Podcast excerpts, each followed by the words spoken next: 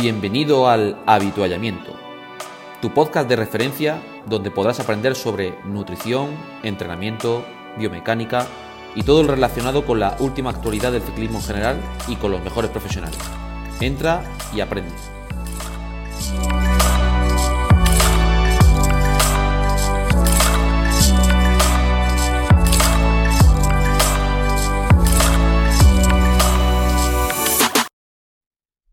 Y bienvenidos una vez más a tu podcast de ciclismo, tu podcast favorito, el avituallamiento. Y una vez más saludar a mis compañeros Chema Arguedas, Raúl Saltán, muy buenas. Buenas tardes. Bueno, tenemos a David Barranco liado con proyectos de investigación europea que nos ha comentado que le era imposible asistir y también a mi compañero Javier Sola que está amigo de concentración con el UAE en Sierra Nevada. Así que bueno, desde aquí le mandamos un saludo a, a los compañeros y queremos traer hoy a una persona que, bueno, que conocimos en el ámbito de las redes sociales. La verdad que es un placer verlo como divulga muchos contenidos relacionados con, con la medicina, el ejercicio físico y demás. Muy buenas, César, ¿qué tal? Hola, buenas tardes. Muchas gracias por contar conmigo. Nada, las gracias a ti. Queremos sobre todo presentar brevemente a, César, a César Canales, que lo, lo podéis seguir en, su perfil de, de, Twitter en concreto. César es nacido en Cuenca, licenciado en Medicina y Cirugía por la Universidad de Zaragoza, especialista en Medicina Familiar y Comunitaria, eh, Magíster en Medicina Ortopédica Manual, Osteopatía y Máster en Medicina de Urgencia de Montaña y Medio Inhóspito en, en ese aspecto. Si hay algo que se me olvide, César, me lo corriges ahora, ¿vale?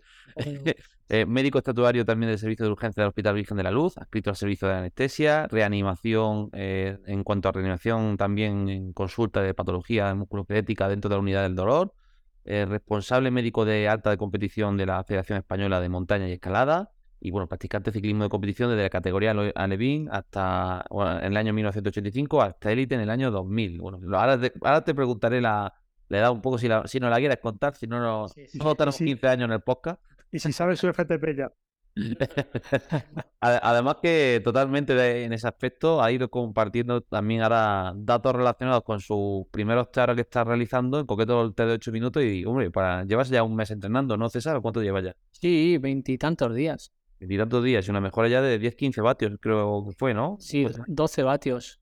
Bueno, y pues... Un kilo, y un kilo menos. Pues tenemos aquí una persona que está muy relacionada en el ámbito de la medicina, como estáis viendo, obviamente en muchos campos relacionados con los deportes de resistencia, con una amplia experiencia en ciclismo. Yo creo que era un delito no traerlo, porque la verdad es que cuando lo hemos visto eh, comunicar en, en, redes sociales hemos hecho una gran, yo sobre todo personalmente, una relativa amistad, obviamente, a, ahora mismo en cuanto a, a, redes sociales. Y bueno, pensábamos que era un perfil muy interesante a la hora de, de, de entrevistarlo. Eh, nosotros en concreto tenemos preguntas de todos los tipos preguntas más salseantes, preguntas menos salseantes un poco. Yo creo que me gustaría que comenzara mi querido amigo Raúl, ¿vale? Y que nos cuente un poco, bueno, eh, en torno a toda la información que tiene también César con su blog, sus redes sociales y demás, bueno, que, que, comentemos un poco, pues, todo lo relacionado. Así que, para adelante, Raúl. Bueno, César, pues buenas tardes y gracias por estar aquí. Eh, me gusta mucho ahí como, como divulgas. Y no, yo, yo voy a empezar ahí. Te vamos a hacer unas cuantas un par de, en principio, dos preguntas cada uno, más las de Javi y David, y después, pues, lo que salga. A mí, yo, yo sé que tú eres especialista en, en trail, te, te mueves en el, en el, mundo ese, ¿no? O, no sé si, si tú lo practicas también o, o estás muy en el ámbito. Hace poco leí un, un paper en, en, los traileros, no sé cómo se llaman, traileros o trailers. O Deportistas de trail. Corredores de montaña, es muy, es muy común en las carreras el, el, el alto porcentaje de, de, deportistas que consumen AINES. Que no sepan lo que es un AINE, un antiinflamatorio no esteroideo, ibuprofeno, enantium, eh, aspirina y paracetamol. Uh, pero altísimo porcentaje, no recuerdo el porcentaje, pero si era un 60, un 70, un 80% de la gente que hacía ultra trails que se metía eh, antiinflamatorios no esteroideos. En ciclistas en profesionales es también ciertamente común en algún tipo de etapas. Eh, ¿Qué opinión tienes tú de esto, César? Bueno, estás, estás un poco en lo cierto. Eh, esto es una herencia de la sabiduría, entre comillas, popular. Es muy frecuente en ciclismo amateur eh, tirar de, o era muy frecuente tirar de paracetamoles, metamizol, que es el famoso Norotil, y mucho más del diclofenaco, el famoso Voltaren, que se consumía a cubos. En carreras por montaña, en la disciplina de ultra trail, también ha habido una corriente en la cual había determinados profesionales o pseudo profesionales que recomendaban este tipo de prácticas. Entonces, eh, como son fármacos relativamente seguros, ya que existe una alta incidencia de consumo y hay muy poquitas, muy poquitos efectos secundarios graves, pues la gente le, pierde el respeto. Y es cierto que, se abusa. Hace poco llegó a mi poder unos mensajes donde se veía en un mensaje de WhatsApp donde se le, donde se le prescribía a un deportista ciclista amateur la ingesta de codeína para evitar el dolor de patas en un, en un tramo de una, de una prueba. Por lo tanto, barrabasadas de estas y barbaridades te encuentras todos los días. Pero ciñéndome a lo que comentas, en Ultratrail, que son pruebas de larguísima distancia, estamos hablando que ahí está la categoría denominada finisher, a la cual yo personalmente le tengo un poco de, de manía porque nos ha hecho perder el respeto a la ultradistancia pues te encuentras gente que hace 30 y 35 horas en algunas pruebas y que sí que abusan de, esta, de estos fármacos sin que duela absolutamente nada, como un método de prevención del dolor. Eso eh, puede tener varias consecuencias, ya que en el año 76 se describió el primer fracaso renal por el uso de antiinflamatorios en la maratón, si no recuerdo mal, de Boston, pero ahí me falla, me falla el lugar porque muchas cosas las llevo en la cabeza y me falla y el atleta acabó en trasplante renal. Esto fue una anécdota si consideramos la cantidad de tratamientos que se, que se llevan a cabo, puesto que, repito, aunque parezca que no, son relativamente seguros, son bastante seguros. Pero es cierto que existe un abuso confiando en que van a mejorar la percepción de esfuerzo, en que van a mejorar el rendimiento y en que sobre todo te van a permitir acabar. Y estás en lo cierto, es decir, hay un abuso continuado y tanto es así que algunas organizaciones eh, han, prohibido su uso, eh, que es haciendo lo que sea como equivalente al dopaje y no tiene nada que ver con el dopaje. ¿Y tu opinión cuál es como, como, como médico ya especialista en deporte, César? No debes, no debes utilizar ningún tipo de fármaco de ese estilo ni de modo preventivo y mucho menos en, en competición, puesto que si aparece un problema de dolor y precisas de fármacos analgésicos, es que algo no está yendo bien. Por lo tanto, yo en un profesional lo entiendo porque al final es su sueldo y eh, todo el mundo debería saber que los profesionales a veces eh, en el desempeño de su trabajo, igual que nos pasa a nosotros, por ejemplo a mí con las guardias de 24 horas, vas a tener efectos secundarios en tu salud debidos a la profesión. Tanto es así que en otras categorías existe la enfermedad profesional. Entonces yo puedo entender un ciclista o un futbolista que es infiltrado para hacer una final de la Copa de Europa, de la Champions, ¿no? o en un Tour de Francia. Eso lo puedo entender porque es su trabajo, es su nómina y lo puedo entender. Y podría tener secuelas que estarían entre comillas en el sueldo y partiendo de la base que una parte importante del deporte de altísima competición no es saludable ni mucho menos sano. Pero lo que nunca, nunca puedo entender, y ahí está siempre mi apuesta en la divulgación y en la docencia, es que un popular, por muy rápido que sea y por muy bueno que se crea, tenga que utilizar analgésicos para llegar a una línea de meta. Me da igual que sea en el puesto primero que en el puesto 132. Me da para paracetamol, César? Eh, tampoco, porque, no, tampoco, porque, porque el fin último de un popular es obtener el máximo eh, vida saludable mediante el deporte. Independientemente de que ganes la quebrantahuesos, y todos podríamos mencionar lo que ha pasado últimamente en las quebrantahuesos con algunos positivos famosos.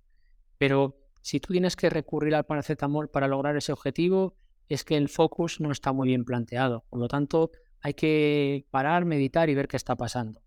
Evidentemente, no sé, si tienes un problema de una cosa leve en carrera y recibes asistencia, no habría ningún problema en tomar un paracetamol, no habría problema. Pero debería ser una excepción, no la norma.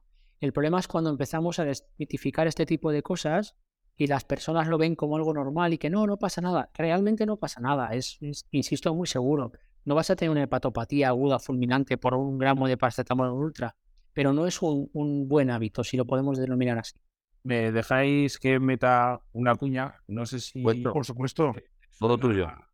César, a la doctora Pilar Sánchez Collado, que pertenece al área de Fisiología y Ciencias Biomédicas de la Universidad de León. Sí, sí, recuerdo, sí.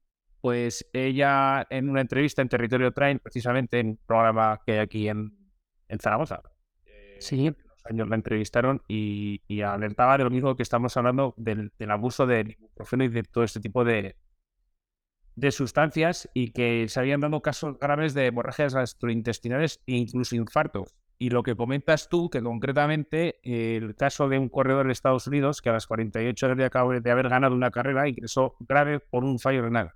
Sí, sí, así es. Y, un, y, problemas derivados por el uso del, del ibuprofeno, que alertaba que, por ejemplo, una maratón donde participan 4.000 o 5.000 atletas, que se pueden dar hasta 9 y 10 casos con hemorragias y, fallos derivados de, pues eso, del, abuso de este tipo de, sustancias. Claro, claro, Chema. Lo que pasa es que lo que se traduce al resto de colectivos que han salido, han salido 5.000 y solo ha habido tres casos. Claro. Ese es el problema, que, que estadísticamente no es tan frecuente si, si nos sentamos en la barra de un bar. Si hablásemos de estudios científicos, veríamos que una, un efecto secundario de uno de cada mil es un, un, un efecto secundario muy, muy frecuente.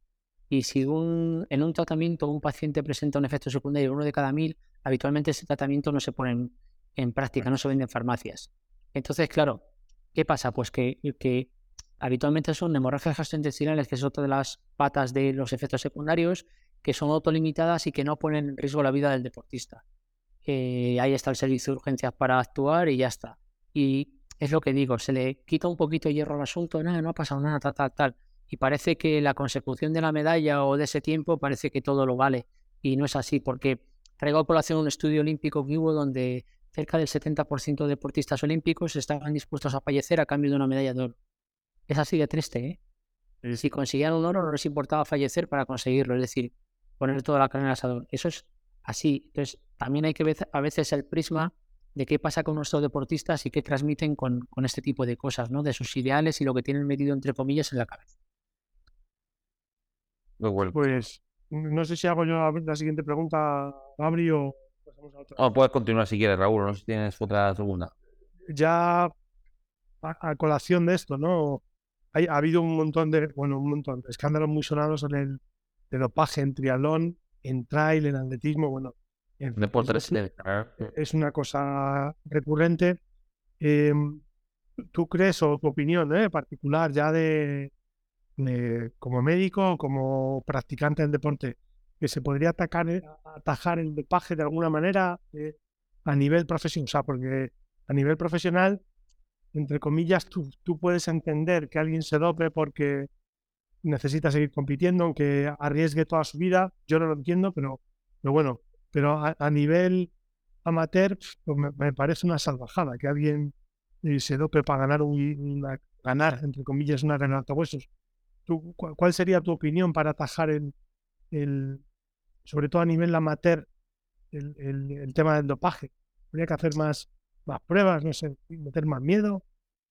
A ver, em, aquí creo que la pregunta que acabas de hacer, Raúl, es, clave y nos daría para un programa entero. Eh, sobre todo si me descarrete. A ver, yo por ejemplo estuve al margen del dopaje, yo tuve acceso a él cuando estaba en cuarto de carrera eh, corriendo vueltas, corriendo vueltas, siendo, siendo sub-23, eh, casi élite. Bueno, entonces era aficionado de segunda, aficionado de primera, luego ya cambió a élite y todas estas cosas. Vale, entonces yo en aquella época tuve acceso a él porque compartí habitación en una vuelta y lo veía. Lo que pasa que me libré porque sabía medicina, sabía farmacología y tenía otra cosa a la que agarrarme, que era la medicina. Entonces no quería tener efectos secundarios, no quería jugar a esa ruleta rusa, y tenía otra cosa a la que agarrar. Entonces, el dopaje está ahí exactamente igual que en la sociedad, ¿vale? Y si hacemos un recuerdo histórico, los primeros casos de dopaje datan de los mayas, que mascaban hoja de coca para el juego este en que el que ganaba era sacrificado, el de la pelota esta que metían por un agujero de piedra. Vale, ¿cómo atajar el tema del dopaje? Primero, formación. Formación e información.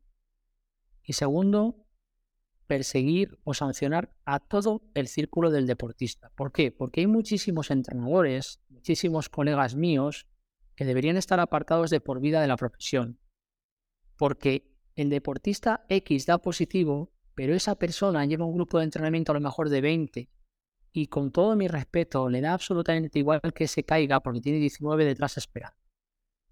Entonces, aquí habría que ser menos hipócrita y también considerar las políticas de Estado que se han llevado a cabo, puesto que muchas veces han sido las propias instituciones las que han fomentado ese tipo de prácticas. mandando a determinados doctores a formarse y demás. En lo que yo conozco, a mí me gustaría que todos mis colegas que han estado salpicados por dopaje estuvieran apartados por los colegios de médicos de la profesión, puesto que son prácticas que no se pueden escudar en la salud del deportista, como hemos escuchado en algunos juicios.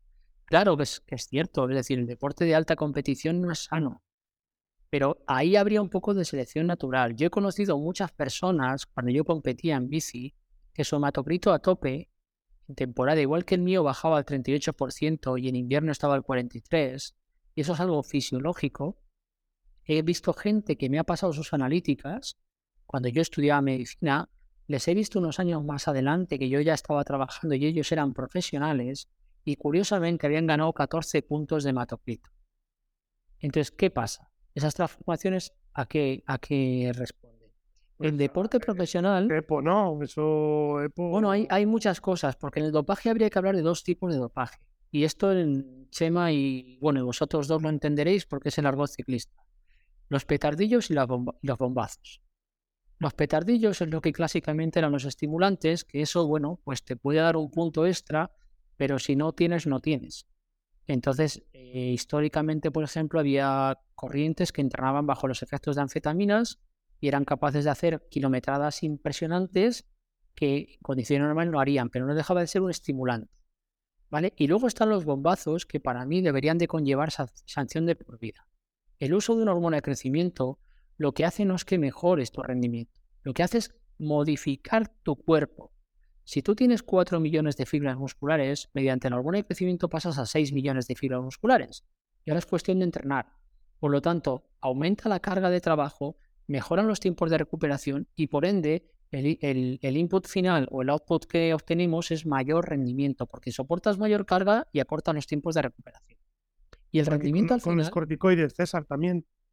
bueno, pero el corticoide tiene, tiene, otro tipo de acción. El corticoide es un enmascarador y es un antiinflamatorio y tiene otro tipo de acciones. Entonces, al final es terapia combinada, pero los gordos, gordos, gordos son testosteronas, hormona de crecimiento, peritropoyetina y demás.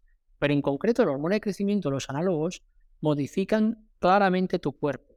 Porque la eritropoyetina eh, te da mayor hematocrito, pero hay un trabajo muy serio en los Países Bajos que demostró que a partir de 13,6 gramos de hemoglobina, más no es mejor, sino que lo que tienes que trabajar es cómo se suelta el oxígeno al final a esa fibra muscular, no la cantidad de oxígeno que lleves en la hemoglobina. Ahora bien, si tienes más hemoglobina y llevas más oxígeno, y trabajas esa forma de ceder el oxígeno al final en el capilar, que es lo que define el rendimiento, cuánto oxígeno es capaz de sacar de tu, de tu, de tu circulación para su utilización. Claro. Entonces, pero se demostró que a partir de 13,6 gramos de hemoglobina ya no caía el rendimiento, por mucho más que metieras. De hecho, ahí hubo mucha gente que estaría consumiendo EPO que diría, joder, hemos tirado el dinero a la basura. Y esto sigue en vigor. O sea, ha habido estudios de más. Entonces, ¿cómo lo cortamos? Campañas de educación. Persecución real al círculo del deportista, no solamente al deportista, porque el foco siempre se pone en el deportista. El deportista tiene que ser responsable de sus actos. Pero ¿qué pasa con el círculo? ¿Qué pasa con el manager? ¿Qué pasa con el entrenador? ¿Qué pasa con el médico? ¿Qué pasa con el fisiólogo? ¿Qué pasa con el fisio? Esa gente hay que apartarla, hay que señalarla. Lo que no me vale es decir, eh, no, fulanito todo positivo ya, ¿y cómo has tenido la, sustancia? ¿Se ha metido en Amazon? ¿O cómo ha sido esto? Porque vamos, el, el, dopaje eh, bien estructurado tiene la red que tiene. Y luego también hay que saber que, por suerte o por desgracia, vuelvo a decir lo mismo que antes, es bastante seguro. No vemos muertes súbitas con la cantidad de casos que hay, salvo que alguna vez pues hay algunas personas que se les va la mano. Entonces, ¿hay que acabar con ello? En mi opinión, sí. La cara B es que digamos barra libre, barra libre, como en la NBA, no pasa nada. Entonces este debate siempre está encima de la mesa, ¿vale? Pero el foco hay que ponerlo sobre todo también, no sobre el deportista, que es el que al final es el brazo ejecutor, sino en todos los que, entre comillas, le pueden animar. Y cuando un colega mío está en un sumario, debería ser sancionado de por vida. No me vale luego que aparezcas en, un sumario de la, de, la, de la guada y de la usada y diga, no, no, yo me arrepiento. Y venga, hala. No, no te arrepientas, arrepiéntete antes o estos ciclistas que escriben libros cuando han ido hasta las trancas. Eso a mí, con todo mi respeto, no me vale. Entonces hay que señalarlos. Y ya ni que decir tiene los que comentan ya eh, vueltas o les hacen embajadores o demás. Pues ya, claro, pues apaga y vámonos. Si una persona ha dado positivo tres veces en su carrera y ahora es embajador de una marca, pues vale, pues el mensaje está claro. El mensaje está claro. ¿Cuál sería el mensaje? Pues mire usted, no tolerancia cero, pero ¿por dónde empezamos? Pues habrá que empezar por todo el círculo del deportista, no solamente el deportista. ¿Qué habría que hacer? Más controles. ¿Cuándo? Cuando no se compite. Cuando no se compite. Porque ¿de qué sentido tiene? ¿A quién pillan metiéndose algo en una gran vuelta? Pues con todo mi respeto al que se le ha ido la cabeza. Pero los planes de dopaje bien estructurados son en las fases de carga. Nadie se va a dopar en el seno de una gran vuelta salvo que se le cruce el cable y se desespere por un bajo rendimiento. Y la causa no va a estar ahí, sino que va a estar en meses atrás ese bajo rendimiento. Por una enfermedad, una mononucleosis o lo que sea. Pero si tú quieres pillar a alguien, tendrás que pillarle cuando está en fases de carga. En esas pretemporadas, en esos microciclos de impacto, en todo ese tipo de, preparación, que es cuando realmente tienes que someter al cuerpo a ese tipo de presión, a ese estrés fisiológico y metabólico, entonces ahí es donde tiene cierta utilidad. Y luego perseguir a aquella persona que se dopa con bombazos que modifican su cuerpo para el cual genéticamente no estaba determinado, sanción de por vida, lo siento, sanción de por vida. Yo creo, yo creo que lo ha dejado totalmente clarísimo y estoy totalmente. claro, muy claro. Totalmente de acuerdo en, ese aspecto, porque yo mm, puedo trasladar un poco la opinión personal, que también puede tirar un poco hacia la profesional, y es que muchas ocasiones vemos deportistas arrepentidos que se repiten tal y cual, pero es lo que decimos muchas veces, a ver, que eh, esto es como si no te hubieran pillado. Si no te hubieran pillado, ¿te arrepentirías o te arrepientes una vez que te, que te han pillado? Yo lo digo siempre. Yo, por ejemplo, en nuestra vida, mucho a lo mejor hemos tenido problemas económicos. Yo cuando tengo problemas económicos no voy a un banco a atracarlo estoy haciendo una trampa, voy a sacar dinero para llevármelo. Y al final el mantenimiento de un puesto de trabajo pasa lo mismo. Entonces yo creo que ahí hace falta también un poco de ética, que por supuesto no es una decisión fácil, porque obviamente muchos ciclistas invierten muchos años de su tiempo en su formación para llegar a profesionales y se encuentra esa tesitura. Pero creo que ha dado también un poco la clave, en plan, que no, no se puede depender exclusivamente del ciclismo, que tengas también una vía de estudio, de formación y que, y que hay que formarse. Pero luego veo también otra cosa, César, y es lo que me encuentro. Yo, yo he tenido compañeros que se han formado igual que yo y luego han caído en el dopaje. Y han tenido formaciones, han sido graduados, han sido etcétera, pero luego ni, ni se hablan, ni se desmiente, ni nada. Y yo la pregunta que te quiero hacer un poco es, eh, ¿qué opinas de ese, que creo que lo has dicho también un poco de manera indirecta, ¿qué opinas de esos deportistas, entrenadores que van dando lecciones y luego resulta que, han mamado, vaya, que se han dopado? A mí hay una cosa que me rige en mi vida desde hace muchísimos años que se llama unidad de pensamiento, palabra y acción. Entonces, yo creo que eso define al ser humano. Eh, lo que piensas lo dices y lo que dices lo haces. Si yo tengo una persona con estudios superiores, especialista en una materia, que utiliza el dopaje, pues ya me ha dicho todo. Yo no puedo confiar en él. Y mucho menos dejar una escuela de niños o una escuela de formación. Y luego, pues, Claro que sí, que en la vida te dan segundas oportunidades y hay que tener la capacidad, cuando hay un arrepentimiento eh, honesto y sincero y propósito de enmienda, de dar una segunda oportunidad, por supuesto, pero vamos a, a, docencia. Si esa persona ha seguido el camino del dopaje, siéntate, desnúdate delante de la gente y digo, pues yo fui un auténtico gilipollas, perdón, porque elegí este camino. Estoy completamente arrepentido no, es, no sigáis mi camino, estoy aquí para deciros lo que no tenéis que hacer, bla, bla, bla, bla. Entonces yo me quito el sombrero. Todos nos hemos equivocado y nos vamos a equivocar. Mm. ¿Vale? Lo que hay que ser es honesto en el planteamiento. Entonces esos entrenadores que, que sean sinceros y que digan, no, no, yo atajé, atajé porque me costaba mucho, porque yo era un burro rápido y yo quería ser un caballo de carreras. Y hay caballos de carreras y burros rápidos. Algunas veces un burro rápido gana la Vuelta a España, como decía Faustino Rupert de la Vuelta a España en el 71 era un burro rápido, eso lo ha dicho siempre él. Y hay caballos de carreras que sin hacer absolutamente nada dices, madre mía, qué motor tiene. Bueno, pues no pasa nada. Eh, no somos todos tan perfectos, somos débiles en el fondo. Pues he elegido ese camino, te sientas, lo, lo, explicas y ya está. Esto es como el alcohol al volante o tantas otras cosas. Bueno, pues si lo cometes una vez, te das cuenta y no vuelves a hacerlo y haces campaña para que ese hábito se reduzca, chapó, me quito el sombrero. El problema es que yo creo que, o al menos los casos que conocemos, no nos solemos encontrar esto. Y luego hay una, una idea un poco que se transmite mucho de manera eh, tradicional, luego nos podrá explicar a lo mejor si tiene eso mm, hecho fisiológico o no, y es que cuando un deportista se dopa, obviamente ya también se podría entrar en detalle, obviamente, de, oye, de, las explicaciones que ha dado antes, eh, se tiene la idea de que una vez que se ha dopado ya esas adaptaciones se han conseguido de por vida. Es decir, si tú utilizas hormona de crecimiento, utilizas testosterona, eh, esa adaptación que tú ya has conseguido la vas a tener por vida. Entonces, ¿tiene sentido verdaderamente una sanción de dos años, de cuatro, de seis? Cuando verdaderamente, y pregunto desde el mecanismo fisiológico que nos gustaría que nos contara un poco, eh, ¿tiene sentido esa, esa idea un poco en cuanto a las sanciones o no un poco? No, no, para mí, para mí las sustancias potentes que modifican tu organismo debería ser apartado de la competición de por vida, porque no es el mismo que llegó a esa categoría. Entonces, eh, yo en ese sentido lo tengo claro, es como decía antes, podríamos, eh, cuando hablamos de, la clasificación de la WADA, hablamos de sustancias, que si estimulantes, que si anabolizantes, ta, ta, ta. Yo diría sustancias que modifican tu organismo, sustancias que no. Entonces a mí la presencia de un estimulante que te va a poner los ojos como un gusiluz, si me permitís la expresión, ¿no? Como en la ruta del bacalao, vale, pues se ha dopado, pero ese señor está dando lo que tiene dentro. No está dando más que lo que tiene dentro. Lo que pasa es que tenía un tapón, como si dijésemos, que ese estimulante hace que salga. ¿Vale? la percepción de esfuerzo y, vaya un poquito por encima, ¿no? Claro, te quita la percepción de esfuerzo, te quita que sientas ese dolor de piernas, te vienes arriba y demás. Vale, un estimulante te puede hacer eso, perfecto. Ya sea cocaína, ya sea eh, fenilefrina, ya sea lo que sea. Mejor no demos tanto detalle, ¿no? No demos detalle, por favor. en esta época queremos que quede constancia de que no estamos recomendando nada. Esto es solamente título informativo de las consecuencias lo malo, ¿eh? Eso es como ir infiltrado, más o menos. ya me estoy hasta asustando de escuchar tanta sustancia y me, da hasta reparo. Con eso lo digo todo. Continúa, por favor, César. sí, sí. No, no, entonces, pero las sustancias que modifican tu organismo, fundamentalmente las agencias hormonales, testosteronas y hormona de crecimiento fundamentalmente, esas esa modificación se mantiene tanto para lo bueno como para lo malo, la posibilidad de generar un cáncer.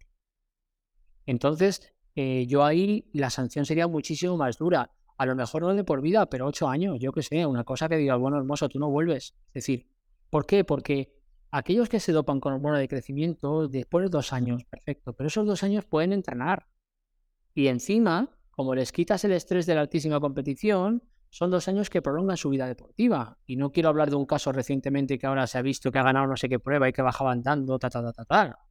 Pero si estás prolongando tu vida deportiva, si la sanción le viene Dios a ver, si son dos años de entrenar y recuperar, entrenar y recuperar, y de poder programar, ¿de lo que estamos hablando? Si en este caso iría a favor del reo, como se dice siempre. Entonces, claro, si tú utilizas una sustancia que modifica tu cuerpo y tienes dos años, entre comillas, sabático con el contrato firmado y no te echando un equipo, ¿de qué estamos hablando? Que tú estás prolongando tu carrera deportiva y tus rivales están dos años de penuria, aunque también vayan dopados, que no lo discuto, porque tú has dado, has dado el, en la clave. Solo te arrepientes y te pilla. Es que eso es lo que yo veo muchas veces. No hay deportistas que no les, hayan pillado y bueno, seguramente su círculo interno lo hagan, pero yo siempre veo la misma frase de cuando ya me han pillado ya pido perdón y me arrepiento, pero cuando tú has hecho eso es porque querías justamente ese beneficio. Y es lo que digo, cuando no pillan, fijaros cómo no se dice nada. Entonces creo que hay un poco esa dicotomía. Y el último triatleta me tengo que creer que llegó limpio a ganar y una vez que gana se dopa. Venga, hombre, eso se lo cuentas pues a alguien que te crea. Pero no, no, yo he llegado arriba limpio. Pero es que arriba ya me he empezado a dopar. ¿Pero qué dices? Si has llegado arriba limpio, pues sigue limpio. Es, un tema, es un tema un poco complicado y escalabroso, pero nos gustaba un poco saber tu opinión porque habíamos visto muchas veces. Desde el punto de vista médico. Desde el punto de vista médico. médico hemos visto muchas veces incluso esta información de, que tienes en tu blog, de hecho, sobre el tema de dopaje genético, que es una cosa que la gente seguramente no, no, no, conozca mucho en situación y, oye, era interesante saber un poco de, oye, que nos contara un poco esa, esa parcela. Por último, muy brevemente, que ahora quiero que que Chema nos cuente un poco también en las cuestiones que tiene al respecto, por supuesto. No, sí, es que después de lo que hemos estado hablando, las preguntas que te voy a hacer yo, parece esto, o sea, no, que me, chocó ver cómo venías del ciclismo desde, desde crío y que tantos años que llegaste a esa élite, cómo acabaste en el tema de, de la escalada y, del tema de, montaña. ¿Te, ¿Te, gustaba también? Bueno, sí, tú ya sabes que que los ciclistas hacíamos las preparaciones invernales clásicas, que eran varios meses, no como ahora. y bueno, siempre tocaba todos los palillos, pero en el fondo también te tengo que confesar que cuando dejé el ciclismo estaba un poco harto de los temas del dopaje y tal, porque bueno, tuve un par de experiencias en que vi ciertas cosas en ciertos ambientes y me desengañé un poco, ¿no? Yo hacía muchos kilómetros, mucho sacrificio, estaba bastante fino, movía muchísimo más vatios que ahora, tengo unas pruebas de esfuerzo en la DGA de Aragón que, que metían miedo con 61 kilos, moviendo 360 vatios umbral en, las, en los test de la época y tal. Y de hecho, bueno, pues un par de veces pude pude competir con profesionales, con Olano y toda esta gente y bueno, pues ahí acabé con ellos. Entonces me desenganchó un poquete y demás. De hecho, hubo una frase que me dijo Miquel Zarrabeitia, entrenando con ellos, en que estuve 7-8 días en el Duranguesado y me dijo que me envidiaba él a mí porque yo era capaz de estudiar medicina y era capaz de dar relevos con él. Entonces ese día me abrió un poco los ojos, ¿no? Porque dije, joder, un tío que acaba de hacer segundo en la Vuelta a España, ya que esto me lo dijo en el 95, en la grupeta de David Echeverría, Alberto Lani Barrutia, toda esta gente que estaban allá arriba, José Ramón Uriarte y tal, pues yo coincidí y subí con ellos porque tenía una, una pareja entonces en aquella zona y demás. Y esa frase me abrió los ojos. Entonces, que un tío que había hecho segundo en la Vuelta a España te dijera que te envidiaba a ti por tener estudios universitarios, pues me hizo desengañarme un poquete. ¿Qué pasó? Pues que cuando empecé a trabajar Chema, pues no tenía tiempo para montar en bici. Yo venía de hacer 24.000 kilómetros. Entonces, salir para hacer una hora, pues como que no, no me, me llenaba. Y empecé a, a correr. Empecé a correr y empecé a, a, hacer montaña y a hacer un poco de todo lo que no podía haber hecho cuando era ciclista, ¿no? Cuando, entre comillas, era ciclista, que eso era prohibido. Y una cosa y otra, pues empecé a escribir, a divulgar, eh, me junté con amigos que montamos un equipo de trail y empezamos a hacer calendario de competiciones y de todo, pero en otro plan. Y al final, pues siempre, siempre, siempre he tenido relación con el ciclismo porque estuve unos años trabajando en el centro de custom con John y con, y Iñaki, les eché una mano allí en temas médicos y siempre, siempre he tenido relación con el ciclismo, pero al final, pues tocas otros palillos y te llaman de cierto sitio y te dicen, oye, ¿podías ayudarnos? Tal, tal, tal. Si me hubiese llamado el UAE, pues estaríamos en el UAE, yo qué sé. Es decir, pues al final la vida te va, te va abriendo y cerrando. Van generando oportunidades, por supuesto. Sí, sí. Pero nunca, nunca, Chema, me he, desenganchado del ciclismo, ¿eh? que han sido muchos años. Por eso me extrañaba, bueno, en cierta forma digo, joder, al final siempre en la cámara tiraba. Sí, la...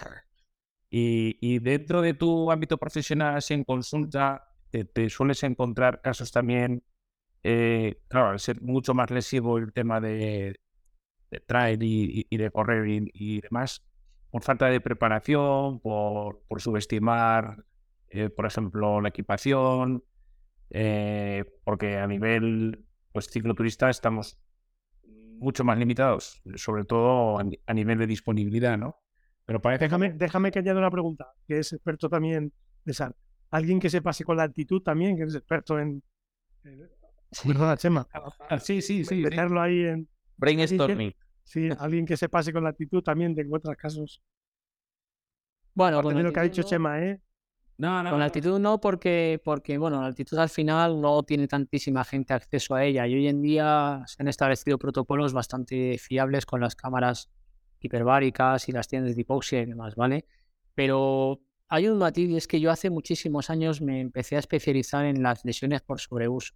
De hecho, prácticamente mi actividad privada que consiste en eso y luego dentro de mi actividad pública me pidieron que pusiese en marcha una, una unidad de medicina musculoesquelética porque se habían enterado de lo que hacía en mi actividad privada y acepté dentro del servicio de salud de Castilla-La Mancha a estar en la unidad del dolor. Entonces, claro que me encuentro muchísima patología por sobreuso. E insisto. ¿Ciclistas o de corredores? De todo, porque yo empecé haciendo biomecánica con la gente de Custom y luego yo personalmente derivé un poco a, en vez de ponerlos en la bicicleta, medir ángulos, ver si hacía falta uñas, el varo, el valgo, todo este tipo de cosas, yo tengo otra sistemática en la cual fundamentalmente con la exploración física y una serie de test funcionales que le hago a mis pacientes, ya sé exactamente cómo corren o cómo pedalear. Entonces, la mayor parte de pacientes que me vienen por lesiones por sobreuso, que son habitualmente bastante, bastante crónicas, pues consigo diagnosticarles y, ponerles remedio trabajando fundamentalmente patrones motores y trabajo neuromuscular de reeducación. Eso fue lo que me empecé a, ir hace muchísimos años de modo autodidacta y luego cuando hice el máster de medicina manual, ortopédica manual y osteopatía, pues ya tuve más herramientas. Me encuentro muchísima gente porque al final yo cuando me hacen alguna entrevista siempre digo que no tienes que correr para ponerte en forma, sino que tienes que ponerte en forma para correr, ¿no? Y esa frase no es mía. Don't run to be fit, be fit for run, ¿no? Esa frase no es mía, es de un fisioterapeuta canadiense que lo dijo en una conferencia y, es así.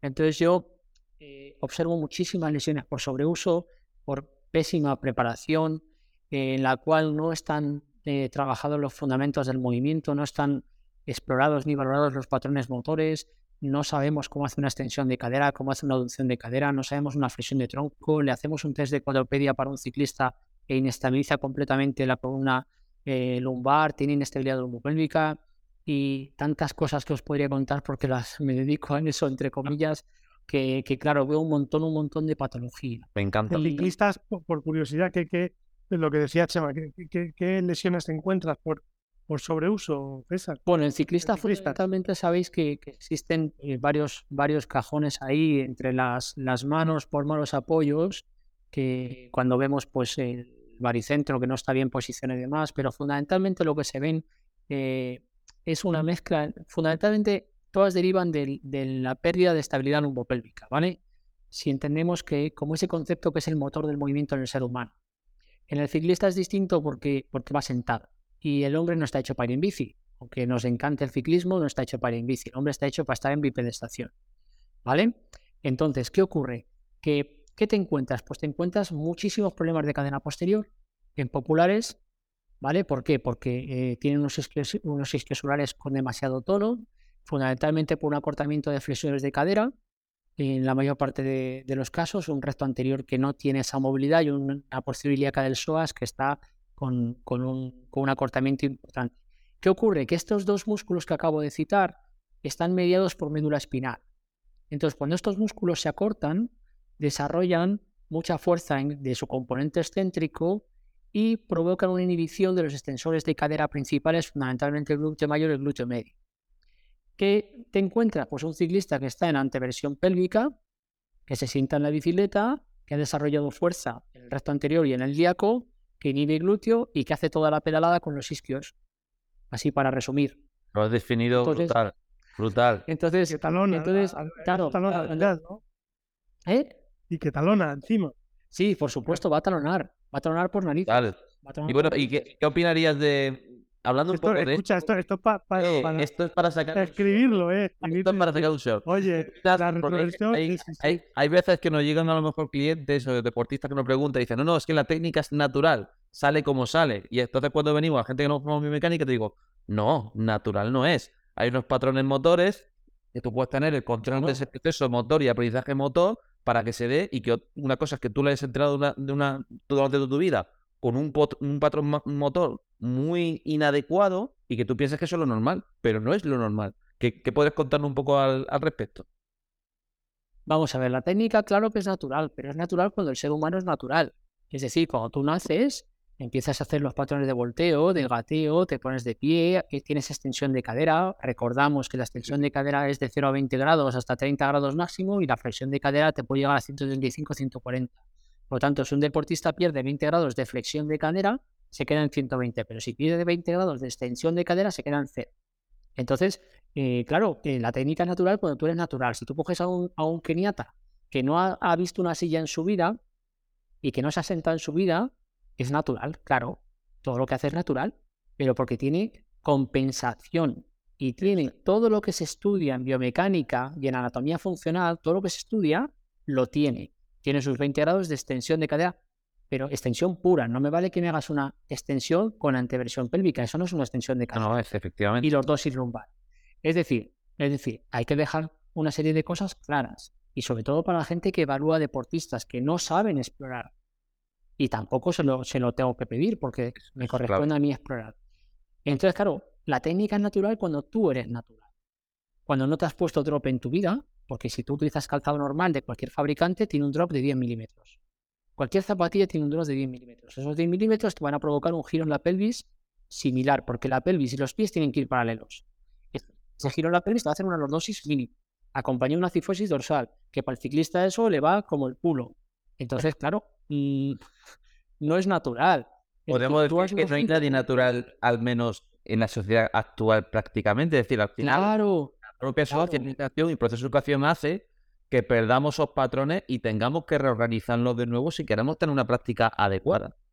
Ahí está, es que ese es el tema, que nosotros en la sociedad en la que hemos nacido, a partir de 4 o 5 años empezamos a perder ese patrón motor fisiológico. Y entonces empezamos a hacer compensaciones. Y encima sabemos que la musculatura no es fibra lisa y fibra estriada, sino que tenemos músculos tónicos y músculos fásicos. Entonces los tónicos tienden a la hipertonía y el fásico a la inhibición. Y entonces en el ciclista, por ejemplo, los tónicos son el resto anterior del cuádriceps, el ilíaco, el resto anterior del abdomen, el pectoral menor y los fásicos, algunas fibras del isquiosural, que el isquiosural en sí es tónico, pero hay un tercio de fibras que es fásico. Tenemos el glúteo mayor fásico, el glúteo medio, salvo, salvo las fibras anteriores que son fásicas, las fibras anteriores son tónicas, es decir, ¿Qué, qué- qué Bla, quiere- bla, bla, bla, perdona, bla. César, ¿qué quiere decir fásico y tónico? El músculo tónico se- es, es por comportamiento. El músculo tónico tiende al aumento de tono sin que le hagas nada. Entonces, en esa categoría estarían, por ejemplo, como, como ejemplo destacado, los isquiosurales. El isquiosural es un músculo que tiende al acortamiento y a la hipertonía, per se. Y el músculo fásico es aquel que tiende a la inhibición, si no se trabaja. Fundamentalmente, dos ejemplos claros es el glúteo mayor y el glúteo medio. Músculos tónicos, cuadrados lumbares, isquiosurales. Músculos fásicos, es decir, que se inhiben, glúteo mayor y glúteo medio. ¿Por qué se inhibe el glúteo? Porque a partir de 90 grados de flexión de cadera, cuando la rodilla está a nivel del fémur, tiene que inhibirse sí o sí. Cuando estamos sentados. Claro, si no, no te podría sentar. Si el glúteo mayor no se inhibiera, no te podría sentar. Eso durante tantos años provoca esas inhibiciones. Me voy a levantar, macho. Me voy a levantar Eso, eso se describió me está dando- 78. Me está dando agobio. Eso se describió en el 78. Eso lo describió un neurólogo checo, Vladimir Yanda, que era el entrenador de Iván Lendl, que era neurólogo y rehabilitador. Y lo describió, ese, ese tipo de comportamiento, y describió sus, fa- sus famosos patrones motores de activación. Entonces, si no se conoce ese tipo de cosas, la biomecánica que hagamos a nuestro ciclista puede ser imperfecta. Porque le podemos Totalmente. colocar en la bici perfectamente los ángulos, sí, 148 grados, grados te he puesto a la altura, sí, 148 grados. Y sí, el retroceso justo, la, la escápula cae, todo lo que tú quieras, si lo sé hacer. Pero si no la has explorado en la camilla y no sabes realmente cómo activa, Es que eso es clave. y no sabes si tiene un predominio isquiosural o tiene un predominio glúteo, si no sabes si tira del cuadro lumbar y hicieron la extensión de cadera, si no sabes todo eso, te estás perdiendo muchos capítulos. Entonces yo me dedico a trabajar todo eso. ¿Qué pasa? Que en el trail, al ser de impacto y soportar tres veces tu peso en cada zancada y ser monopodal, sale más rápidamente eso. Pero si no fuésemos asfalto, sale mucho más que en el trail. Porque en el trail hay modificación en los apoyos. Y hay distintos usos, más predominio de aductores, más... eh, Hay más variedad de compensación, podremos decir. Claro, claro. Y el asfalto, por ejemplo, es monotonía. Entonces sí que ves un montón de casos por déficit de preparación. Pero al Ajá. final, cuando tú se dice, no, haz sentadillas, le dice uno, no, no, no, no, la sentadilla no es un ejercicio de glúteo. Si el glúteo no se activa, ¿qué estás haciendo en la sentadilla? Y eso con la sentadilla búlgara, con el single leg squat y con el que quieras. Si ese glúteo no entra, no estás trabajando el glúteo. De, de hecho, hay algunos test de valoración. Yo, por ejemplo, he tenido experiencia trabajando en prevención y redactación de, lesiones y una de las cosas que veíamos es simplemente poniendo un paciente boca abajo, ver el patrón que tenía de extensión de la cadena posterior y es que no englobaba nada el, el- lo que es el glúteo y tiraba todo con cuadrado lumbar y lumbar. Entonces, preguntas, tía, que muchos de los problemas que vienen no vienen asociados a es que yo tengo aquí el sillín en la tija, no, no, que viene un problema que tú le mandas una sea, al músculo y no te hace caso al músculo, que esa es la historia. Claro. Cuando, va- cuando vas a soltarte, digamos, a- al fisio o al, al quiropráctico, si y se, se sobrecarga el glúteo, eso quiere decir que más o menos estás trabajando bien. No, hay que tener cuidado, Chema, porque a veces esa molestia del glúteo no es el glúteo, es el piramidal. Mm. Y, y sí, sí, sí. Y entonces el, el piramidal se considera, el con- piramidal es un músculo centinela, igual que el popliteo en la rodilla.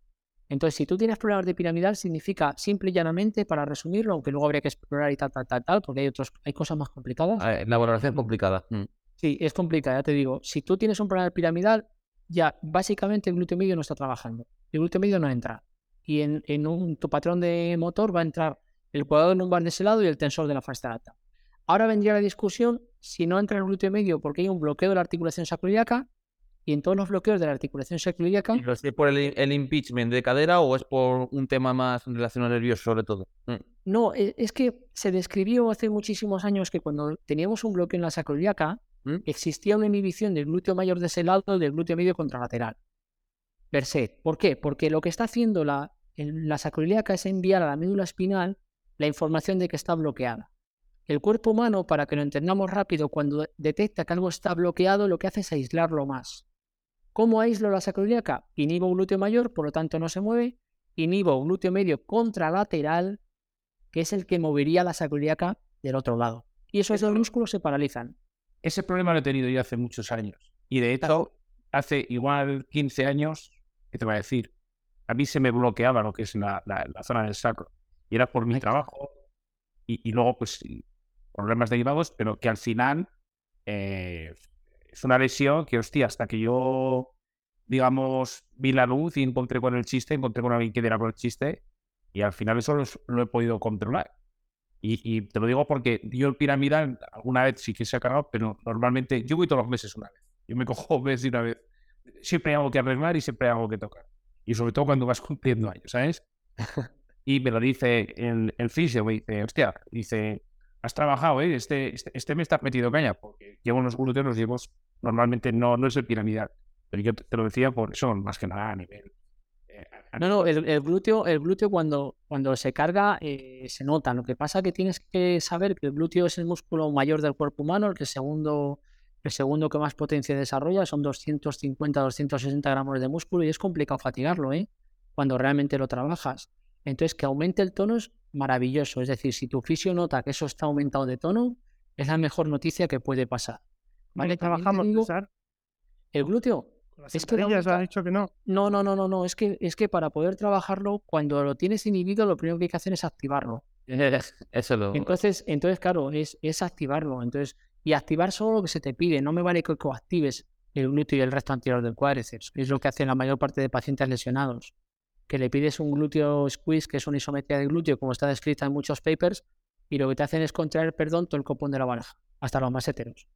No, tienes que activar el glúteo, tienes que tener la red neuronal que, los mapas cerebrales que se llaman, ¿no? que ahora hay, gente incluso, incluso que ha hecho negocio con eso, una parte de mi evaluación lo han, lo han convertido en negocio, con el estudio de los mapas cerebrales. Bueno, pues esos mapas cerebrales tienes que ver si están activados o no. Entonces, en mi experiencia, cuando te encuentras una inhibición profunda de glúteo, tienes que hacerle al paciente trabajo de propiocepción para que aprenda a contraer el glúteo. Yo tengo un par de, sistemas. Uno es tocando los muslos para que estén eh, todo el rato relajados y que él se concentre en contraer el glúteo. Cuando detecta que el cuádriceps se le contrae, le digo para. Y entonces a fuerza de repetir vamos cambiando ese patrón motor. Y el segundo, que esto ya es jugar con neurofisiología, es decirle que contraiga lo que yo le agarre. Le agarro el glúteo y lo contrae. Le agarro el glúteo y lo contrae. Llega un momento en que cuando ve mi mano ya no contrae. Entonces ya lo he despertado. Agarrarle el glúteo no es agradable. Entonces le ayudo a que nos despierte mucho más, más rápido. Una vez no, es, no es algo automático, que la gente piensa que es una solución totalmente automática y sin esfuerzo mental, como decimos, y necesita esfuerzo mental. No, no, no.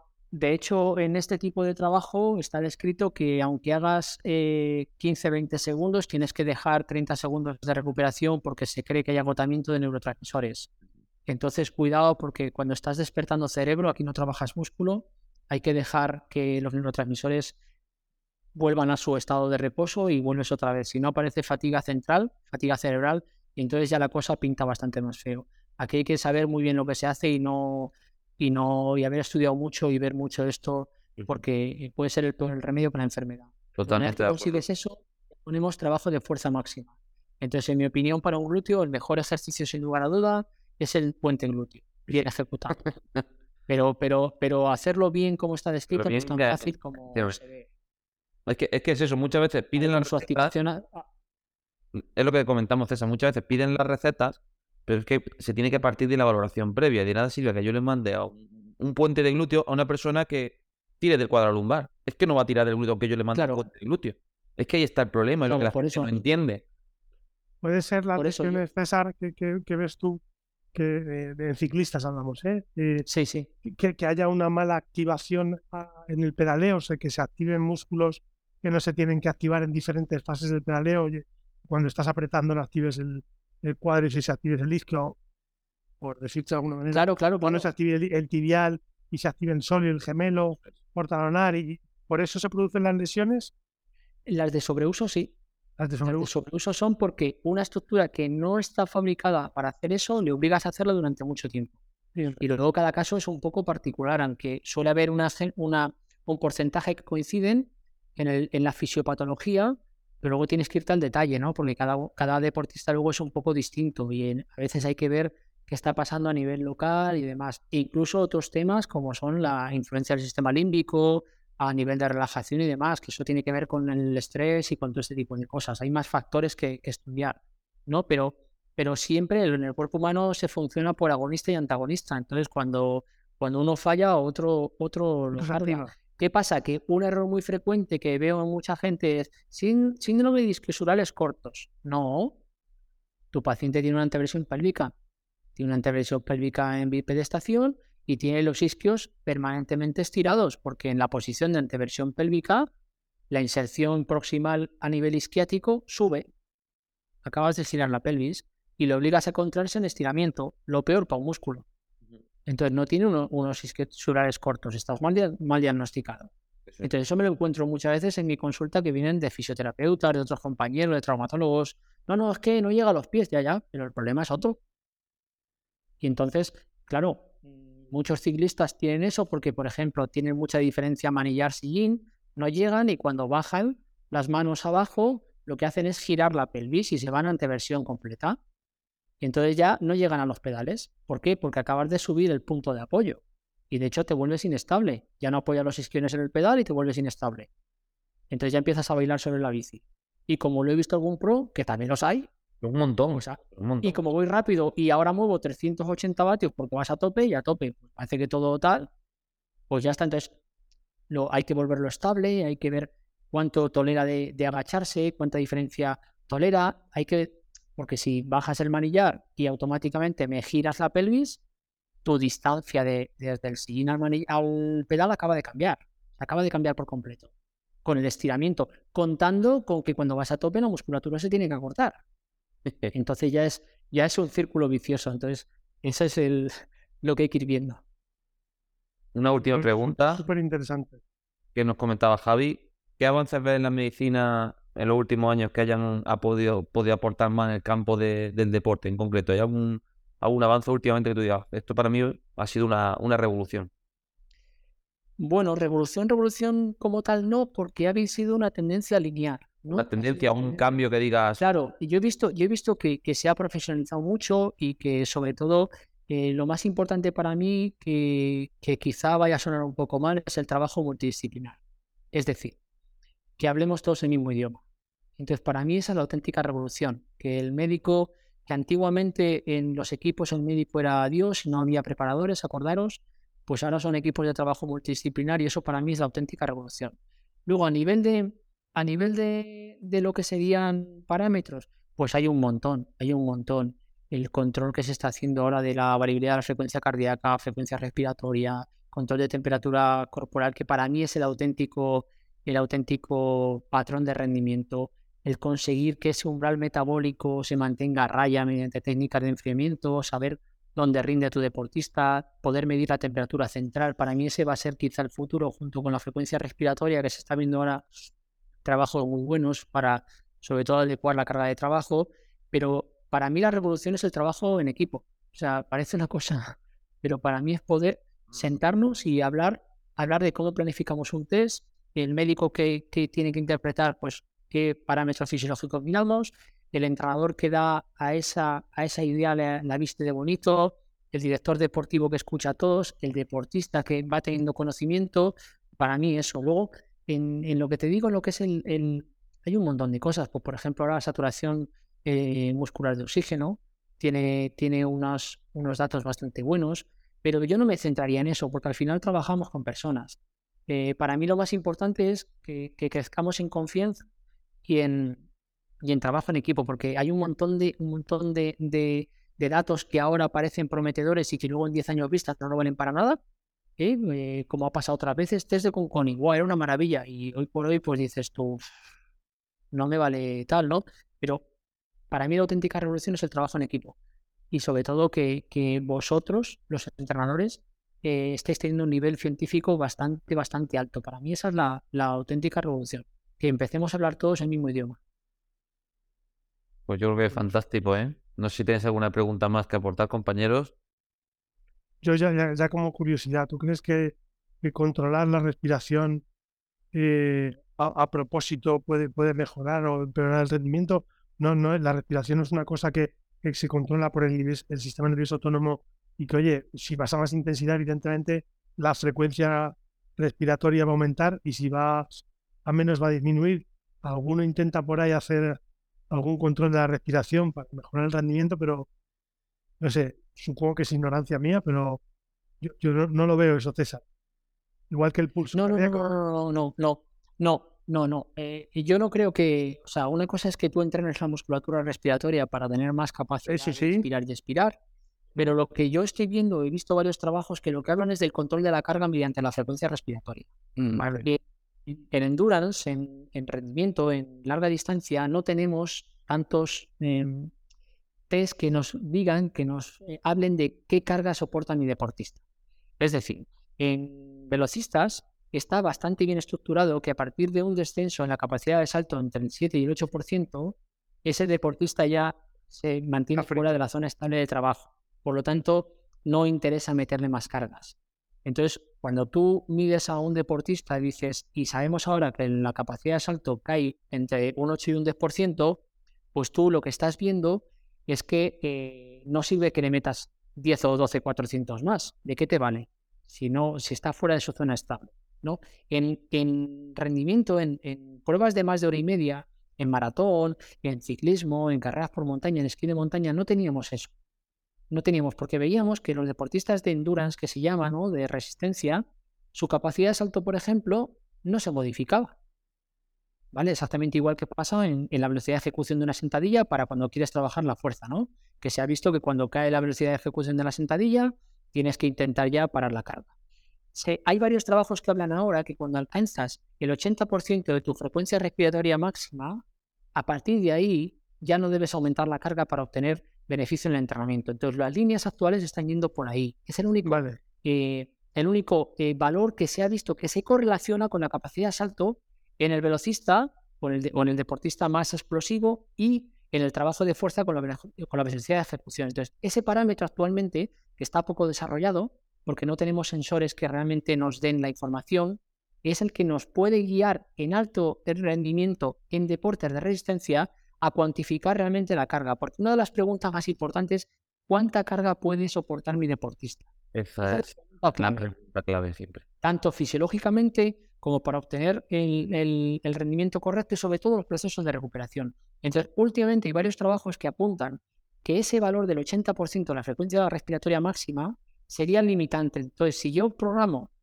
hablando de ciclistas, eh, cuatro series de cinco minutos o 5 o 6 de 5 minutos en zona 4, zona 5 con 2 minutos de recuperación y resulta que en la cuarta serie mi deportista está al 85% ya cuando está en la fase estable de trabajo de la frecuencia respiratoria, tengo que terminar la sesión. Tengo que abortar. Me he pasado al programar y aprender para las siguientes. Y ahí puede estar interferida por deshidratación, por no haber dormido bien, por tal, tal, tal, y otros parámetros que controlar. Pero por fin parece que vamos a tener un parámetro Parecido a lo que tenemos en fuerte. Parecido a la capacidad de salto, que eso es. O la velocidad de ejecución con encoder en una sentadilla o en un press de banca. Ese sería el tema. Como veréis, suelo leer bastante entrenamiento porque me gusta hablar en un idioma. Entonces, eh, si no, no, si no, sabes el idioma, pues... Sí, sí, sí. Fantástico. Pues nada, por nuestra parte nada más. No sé si tenéis algún otro tipo de cuestión y dejamos ya que César se vaya, que a las 10 ya tiene otro, otro paciente que lo recordar. Bueno, tengo cita hay 20 porque me di, o sea, hay media porque me di margen por si acaso esto se de nuevo. Pues nada, lo único que, que dentro de unos meses te llamamos otra vez, oye. Para lo tengamos investigado. Sí, brutal, brutal. Brutal el episodio. Pues nada, por nuestra parte, darte muchísimas las gracias, César, por haber venido. Esta no quita que no vengas en otra ocasión, que seguramente lo haremos para otros proyectos también dentro del podcast. Por supuesto, agradecer a todas las personas que estéis escuchando el podcast Y ya sabéis que tenéis nuestro grupo de Facebook, Podcast El Avituallamiento, el correo electrónico, el canal de Telegram. Recordad que tenéis eh, disponible a la venta nuestro libro Potencia tus pedaladas 2, un libro sobre análisis de datos, métricas que objetiviza el proceso de entrenamiento y que os puede ayudar a ese proceso de análisis y demás. Y por nuestra parte, poco más que, compartir. En principio, nos vemos en el próximo episodio, así que cualquier cosilla que, que necesitéis, nos vemos en los distintos medios. Gracias. Hasta luego. Muchas gracias.